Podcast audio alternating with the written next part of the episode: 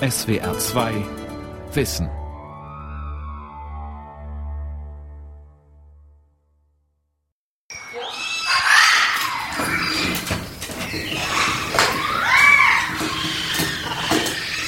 Unsere Vögel sind alle nicht gestutzt und leben in einer Voliere, die sechs Meter hoch ist. Das heißt, wenn wir einen Vogel testen wollen, dann müssen wir ihn beim Namen rufen. Und wenn er nicht kommt, dann kommt er nicht. Dann müssen wir einen anderen testen. Die Zoologin Alice Auersperg ist Papageienexpertin am Messerli-Institut für vergleichende Kognitionsbiologie in Wien. Sie öffnet die Tür, die den Versuchsraum von der Außenvoliere trennt. Auersperg will ein Experiment durchführen. Ihre Goffin-Kakadus, die hier im Schwarm zusammenleben, sind erfreut und aufgeregt. Kakadu Doolittle drängt sich durch den Türspalt und empfiehlt sich als Proband. Doolittle raus! Raus, du bist nicht dran. Komm, hopp! Die Tiere sind immer motiviert, wenn sie in unseren Versuchsraum kommen. Es sind sehr intelligente Tiere und sie müssen kognitiv gefördert werden und unsere Versuche sind für sie ein Unterhaltungsprogramm. Also es ist eigentlich so, dass sie sich eher untereinander streiten, wer als nächstes rein darf. Figaro landet auf der Stuhllehne. Bald darf er zeigen, was er kann. Figaro, auf den Stuhl. Komm, auf den Stuhl. Der Papagei. Geschichten eines klugen Vogels von Brigitte Kohn. Etwa 328 verschiedene Papageienarten sind in den Regenwäldern und Feuchtsavannen fast aller Kontinente zu Hause. Nach Europa kamen sie im Gefolge antiker Feldherren und frühneuzeitlicher Seefahrer, Entdecker und Kolonisatoren. Als sündhaft teure Statussymbole sollten sie die Residenzen der Reichen und Mächtigen beleben – Ihre Schönheit und ihre Intelligenz, aber auch ihr hartes Schicksal in Gefangenschaft inspirieren seit Jahrhunderten auch Maler, Musiker und Literaten. Der Dichter Eugen Roth hat 1948 eine heitere Geschichte des Papageis in Versen verfasst, in die auch natur- und kulturhistorische Aspekte eingeflossen sind der Papagei und Alexander der Große kannten wohl einander, wenn auch noch keiner sich recht klar gemacht hat, wer der andere war. Es führte ja schon Plinius an, den Vogel, welcher er reden kann. Es freuten sich am bunten Flitter sodann die alten Kreuzzugsritter und brachten ihn, als brave Väter, mit heim, wie jeder Seemann später. Bereits im alten Rom hat der Dichter Ovid dem Papagei seiner Freundin Corinna eine Totenklage gewidmet. Mit gar wenigen nahmst du Vorlieb. Du schwätztest so gerne, dass nicht zum Essen einmal dir Zeit vom Schwätzen noch blieb. Nüsse nur waren dein Mahl und Mohn, dich in Schlummer zu wiegen, und ein bescheidener Trunk Wasser genügte dem Durst. Weil sie so kontaktbedürftig sind, gelten Papageien seit jeher als Liebesvögel. Eigentlich brauchen sie unbedingt einen Partnervogel und nebenbei bemerkt auch eine vielseitigere Ernährung als die hier beschriebene. Aber dieser Papagei, will Ovid uns mitteilen, hat hauptsächlich von der Liebe zu seiner Besitzerin gelebt und ist in Liebe zu ihr gestorben. Dennoch erstarrte noch nicht dir das Wort im ermattenden Gaumen, und mit ersterbendem Mund riefst du, Corinna, leb wohl. Die Intelligenz der Papageien fasziniert die Menschen seit alters her. Doch wie intelligentes Verhalten entsteht, ist noch nicht völlig geklärt, sagt die Zoologin Alice Auersperg. Möglicherweise spielen soziale oder technische Herausforderungen eine Rolle. Wenn man sich in einer Gemeinschaft behaupten muss, ist es von Vorteil, clever zu sein. Oder aber, wenn die physische Umwelt Ansprüche stellt. Schwierige Futtersituation, das Futter saisonal ist oder auf verschiedene Orte zerstreut und unvorhersehbares Futter. Bei den Kakadus glauben wir, dass es hauptsächlich mit der Umwelt zusammenhängt, aber dass die soziale Komponente auch eine Rolle spielt. Traditionell ist die Ordnung der Papageienvögel, wissenschaftlich Psittaciformis, zweigeteilt. Es gibt die Kakadus mit ihren Federhauben und ihrem meist weißen Federkleid. Und es gibt die große bunte Gruppe der sogenannten eigentlichen Papageien. Aras, Amazonen, Graupapageien, Loris, Sittiche und andere. Alice Auersberg arbeitet mit Goffin-Kakadus, weil diese technisch so begabt sind. Sie können Werkzeuge nicht nur verwenden, sondern auch selbst herstellen. Figaro, auf den Stuhl. Komm. Auf den Stuhl. Vor Figaro steht eine vergitterte Box mit Nüssen, außerhalb seiner Reichweite. Daneben ein großes, schweres Holzscheit. Das nimmt sich Figaro nun vor, nagt sorgfältig einen Span heraus, nimmt ihn in den Schnabel und angelt damit nach den Nüssen, bis er sie mit dem Fuß erhaschen und zum Schnabel führen kann.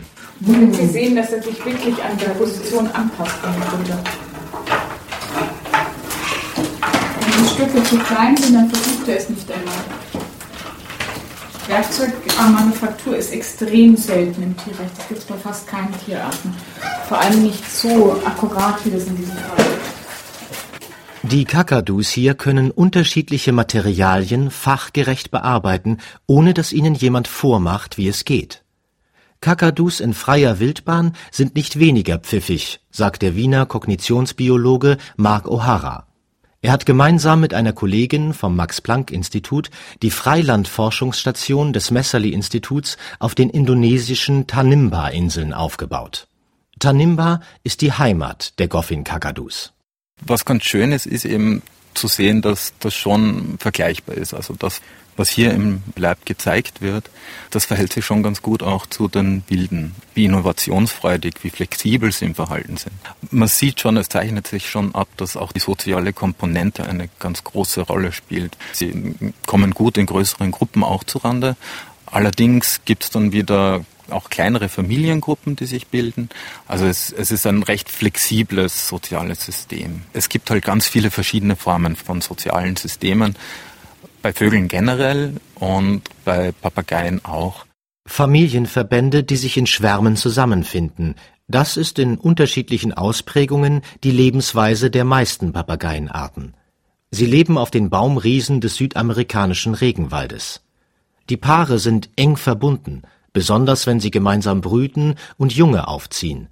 Ansonsten nimmt man es mit der Treue nicht immer ganz so genau. Also es ist ja diese ganze Monogamie bei Vögeln generell, die sehr propagiert worden ist, in letzter Zeit ein bisschen relativiert worden. Also das ist ja nicht immer ganz so fix. Viele Papageienarten leben fünf bis sechs Jahrzehnte. Ihre Kindheit dauert Jahre, die familiäre Verbundenheit auch. In ihren Begabungsschwerpunkten sind die einzelnen Arten recht unterschiedlich. Es sind halt hauptsächlich die Graupapageien, die die großen Sprachkünstler sind. Das kommt schon auch in der Natur viel vor, dass sie Töne nachahmen. Oftmals geht es zurück auf sexuelle Selektion, also dass gerade wenn sie besonders viele Töne imitieren können, großes Vokabular haben, dass das natürlich sexy ist für den Partner. Wenn das jetzt im, in Bezug mit dem Menschen ist, dann hören sie halt bestimmte Wörter oder bestimmte Töne vermehrt und eignen sich die halt dann an. Wenn die dann lernen, dass sie vielleicht belohnt werden für eine besondere Vokalisation, dann werden sie das weiterhin machen. Alex, der berühmte Graupapagei der amerikanischen Tierpsychologin Irene Pepperberg, stand 30 Jahre lang im Dienst der Forschung, und lernte um die 200 Worte im richtigen Kontext zu verwenden. Er konnte Farben und Formen richtig bezeichnen. Nail. Nail, that's right, you're a good birdie. Tell me what color? Yellow. Yellow, that's right. How many? Two. Als er zum Tierarzt gegeben wurde für eine schwierigere Operation, bevor sie ihn verlassen hat, come back, don't leave me here, das ist schon recht eindeutig. Freie Graupapageien fliegen in Schwärmen über die zentralafrikanische Savanne und haben ihre eigene Kommunikation. Forschungspapagei Alex war auf Menschen angewiesen und hatte ein artgemäßes Leben nie kennengelernt. Seine Fangemeinde, die seinen Tod im Jahr 2007 betrauerte wie den eines Popstars, kümmerte das wenig. Zu groß ist die Faszination, die von einem Tier ausgeht, das spricht und sich menschenähnlich verhält. Davon zeugen auch die vielen Papageien in der Literatur, sagt Tobias Döring, Professor für englische Literaturwissenschaft an der Ludwig-Maximilians-Universität München. Sie treten eigentlich immer da in Erscheinung, wo Grenzüberschreitungen stattfinden und wo das Problem, was jenseits dieser Grenze ist, verhandelt werden muss. Und das ist insbesondere der Fall bei Abenteuer- und Reiseerzählungen. Das ist ja eine ganz große und sehr beliebte Tradition, besonders auch den Literaturen wie zum Beispiel in der englischen, wo eben eine große kulturelle Tradition des Reisens, des Entdeckens, der Abenteuerfahrt gepflegt wurde. Und da treten Papageien immer an solchen Schnittstellen in Erscheinung, wenn das Gefährdungspotenzial, auch die Verunsicherung dieser Grenze erfahren wird. Als fliegende Wesen erinnern die Papageien an die Engel, an das Göttliche, an die Transzendenz, als Tiere an das Animalische, Triebhafte, Kreatürliche, als sprechende Wesen an menschliche Kulturleistungen. Eigentlich gilt Sprache traditionell als Siegel menschlicher Überlegenheit. Alte Tradition von Aristoteles herkommt, der Mensch ist das Tier, das spricht. Und das ist bei den Papageien offensichtlich irritierend, dass sie Sprache nachahmen, uns zu Gehör bringen und häufig in einer Weise, wo man tatsächlich eine kommunikative Absicht vermuten muss. Aber andererseits sind wir natürlich nie in der Lage zu konzidieren, dass hier tatsächlich ein Wesen mit uns redet. Das ist diese Verunsicherung, diese Unsicherheitsfigur, die sich gerade auch in diesem eigentümlichen Sprachverhalten der Papageien immer wieder literarisch zeigen lässt.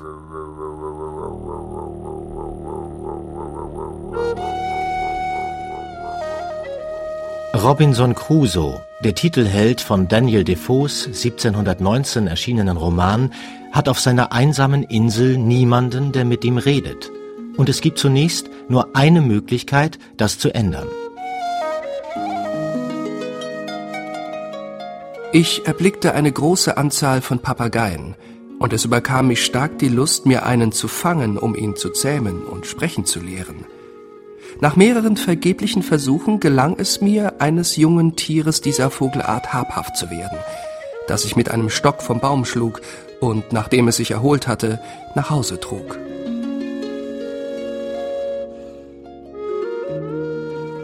Robinson zähmt und bändigt den Papagei durch Sprachunterricht, so wie später den karibischen Ureinwohner, den Robinson vor dem Kochtopf der Kannibalen rettet. Freitag löst den Papageien als Gefährten Robinsons ab.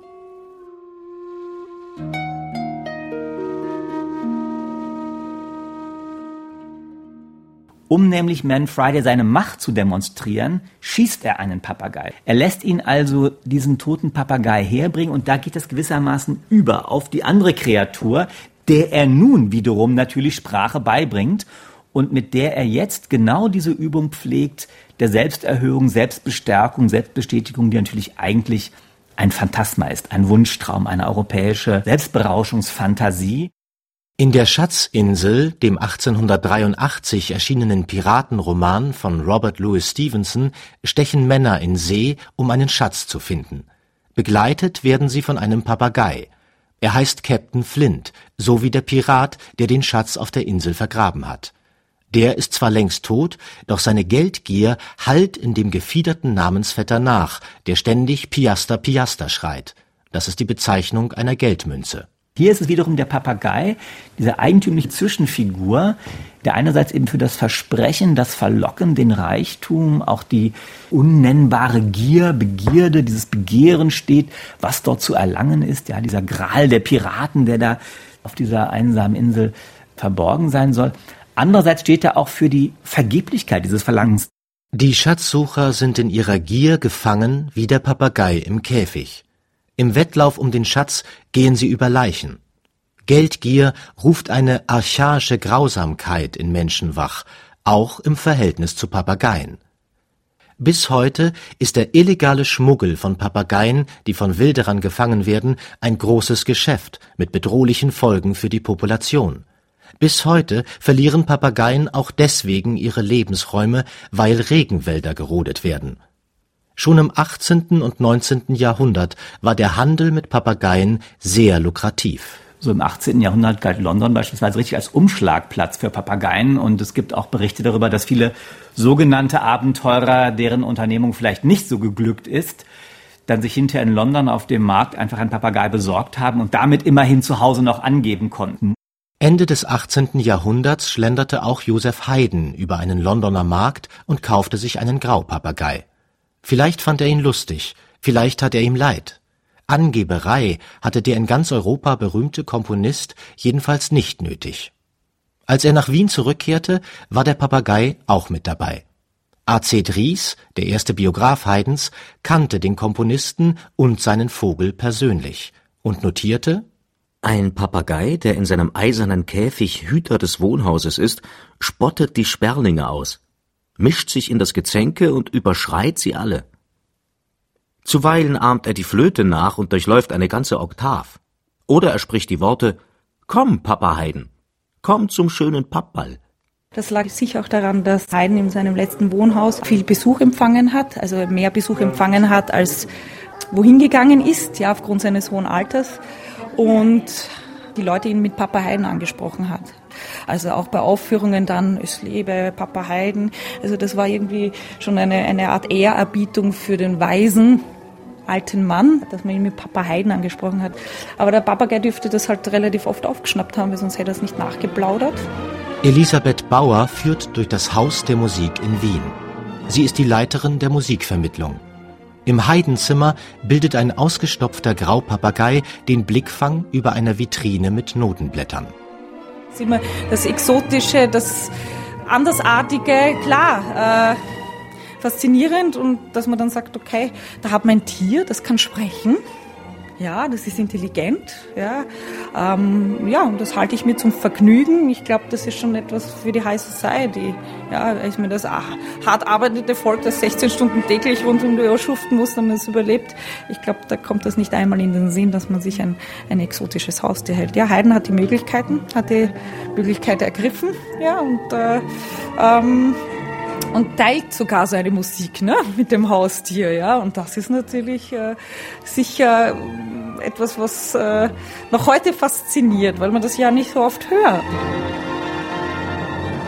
Der Papagei hat so manchen Schaffensprozess Haydns begleitet, vor allem die Arbeit am Kaiserlied.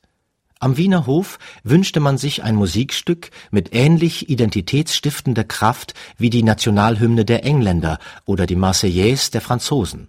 Haydn gab sein Bestes. Dass seine Melodie einmal den Text der deutschen Nationalhymne untermalen würde, konnte er damals nicht ahnen.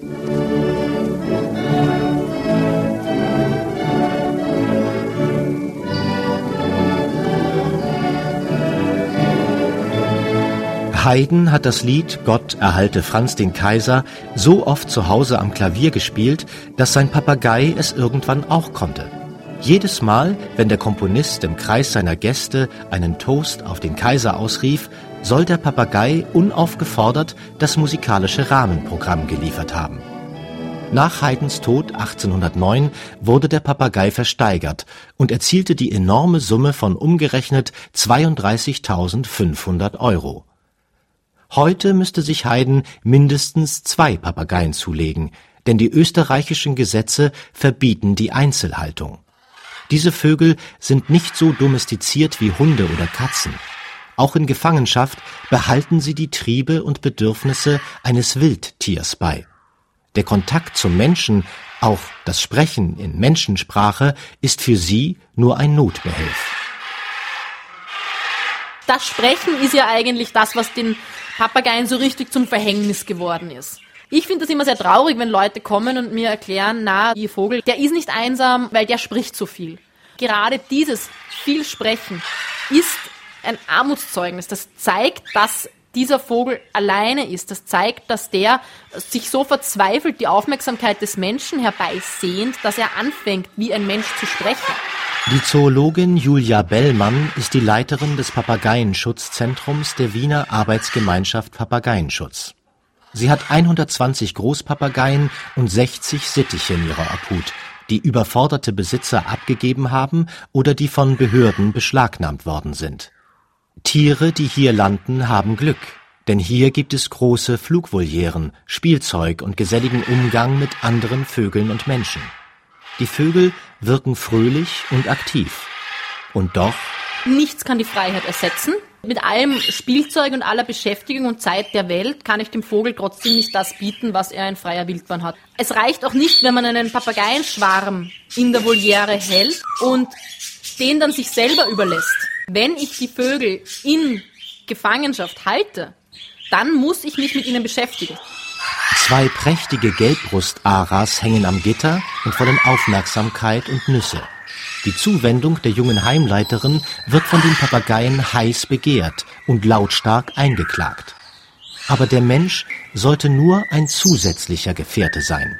Weil die Vögel auch in freier Wildbahn, die gehen ja Bindungen mit anderen Vögeln auch ein. Also es ist nicht so, dass die jetzt nur den Partner haben, sondern die haben zusätzlich, so wie wir Menschen auch, Freundschaften und andere Beziehungen mit anderen Vögeln. Im Durchschnitt können wir Gott sei Dank sagen, dass der Großteil der Vögel, auch die, die schwer traumatisiert sind, in der Gruppe wieder aufleben. Also wir haben einen Graupapagei, unseren Daniel, und der ist definitiv noch ein Wildfang und der hat Tag und Nacht nur geschrien, weil er sich einfach gefürchtet hat, panische Angst vor Menschen. Und der lebt jetzt in einer Gruppe, der hat eine Partnerin, der macht weiter Fortschritte. Aber das ist ein Prozess, der hat sich jetzt über Jahre gezogen. Aber auch Papageien, die von Züchtern mit der Hand aufgezogen wurden, sind oft schwer zu sozialisieren. Ein Vogel, der in der prägenden Phase nur Menschen um sich hatte, ist zwar als Jungtier völlig zahm, kommt mit anderen Vögeln aber oft nicht zurecht. Und da er Menschen als Eltern erlebt hat, kann er nicht verstehen, warum ein menschliches Wesen auf seinen Wunsch nach Familiengründung nicht eingehen kann. Er kann nicht 24 Stunden am Tag beim Papagei sein, er kann nicht neben ihm am Astal übernachten.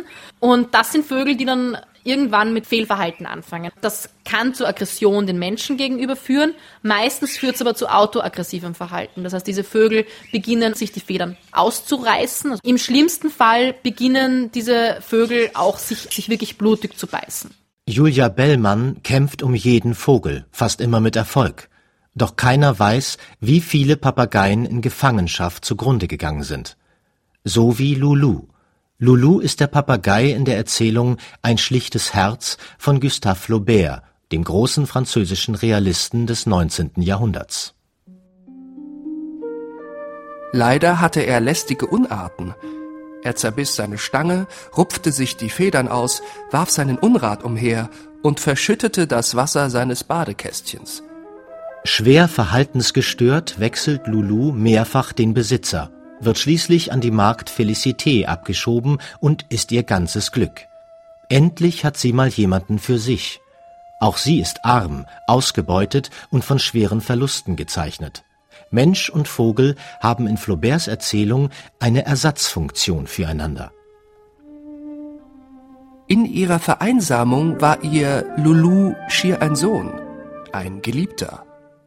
Er kletterte auf ihre Finger, knabberte an ihren Lippen, krallte sich an ihr Busentuch. Die Magd bemüht sich sehr, dem Tier gerecht zu werden. Trotzdem können die beiden aneinander nicht genesen. Für einen Papagei gibt es in der Welt der Menschen keine Freiheit. Seine Kette wurde ihm abgenommen und er spazierte im Haus herum. Wenn er die Treppe hinabstieg, stützte er die Krümmung seines Schnabels auf die Stufen, hob das rechte Bein, dann das linke. Und sie befürchtete, diese Turnerei könnte ihm Schwindel verursachen. Er wurde krank, konnte weder sprechen noch fressen. Unter seiner Zunge fand sich eine Verdickung, wie sie die Hühner zuweilen haben. Sie heilte ihn, indem sie dieses Häutchen mit ihren Nägeln abzog. Manchmal versucht Lulu wegzulaufen. Weit kommt er nicht, denn fliegen kann er nicht. Trotzdem löst die Suchaktion bei der Magd ein seelisches Trauma aus, das nicht mehr heilt. Als er stirbt, vermutlich hat jemand den nervtötenden Vogel vergiftet, wird sie endgültig verrückt. Ihr ganzes Sinnen und Trachten zielt darauf, den Vogel ausstopfen zu lassen. Endlich kam er an. Und prächtig, aufrecht auf einem Baumast sitzend, der in einem Sockel aus Mahagoni steckte, ein Bein in der Luft, den Kopf schräg und eine Nuss knackend, welche der Ausstopfer aus Liebe zu Grandiosem vergoldet hatte. Der ausgestopfte Papagei wird zu ihrem Gott. Sie betet zu ihm und verehrt ihn wie den Heiligen Geist, der traditionell als Taube dargestellt wird. Doch die Christenheit hat die Magd im Stich gelassen und ihr nie geholfen. Und so macht sie sich ihre eigenen Symbole. Als Felicité ihren letzten Atemzug tat, wähnte sie im eröffneten Himmel sich zu Häupten einen riesigen Papagei schweben zu sehen. Religion in allen Formen und Ausprägungen tröstet und beruhigt die Menschen vor allem im Sterben, doch sie ändert nichts an ihrem realen Elend, findet Flaubert. Himmlische Erlöser können die Spuren des Todes und die Spuren der Gewalt in der Geschichte transzendieren, aber nicht tilgen. Ebenso wenig wie die Kunst oder alle Formen menschlicher Kunstfertigkeit. Obwohl Lulu einbalsamiert war, zerfraßen ihn doch die Würmer. Ein Flügel war gebrochen, das Werk quoll ihm aus dem Leib. Als sich Flaubert an die Arbeit an dieser Erzählung machte, borgte er sich einen ausgestopften Papagei und stellte ihn auf seinen Schreibtisch. Er sah genauso aus wie Lulu. Hat ein Leser Unrecht, wenn er diesen Papagei als Sinnbild der Stimme des Autors versteht? Genau das habe ich getan.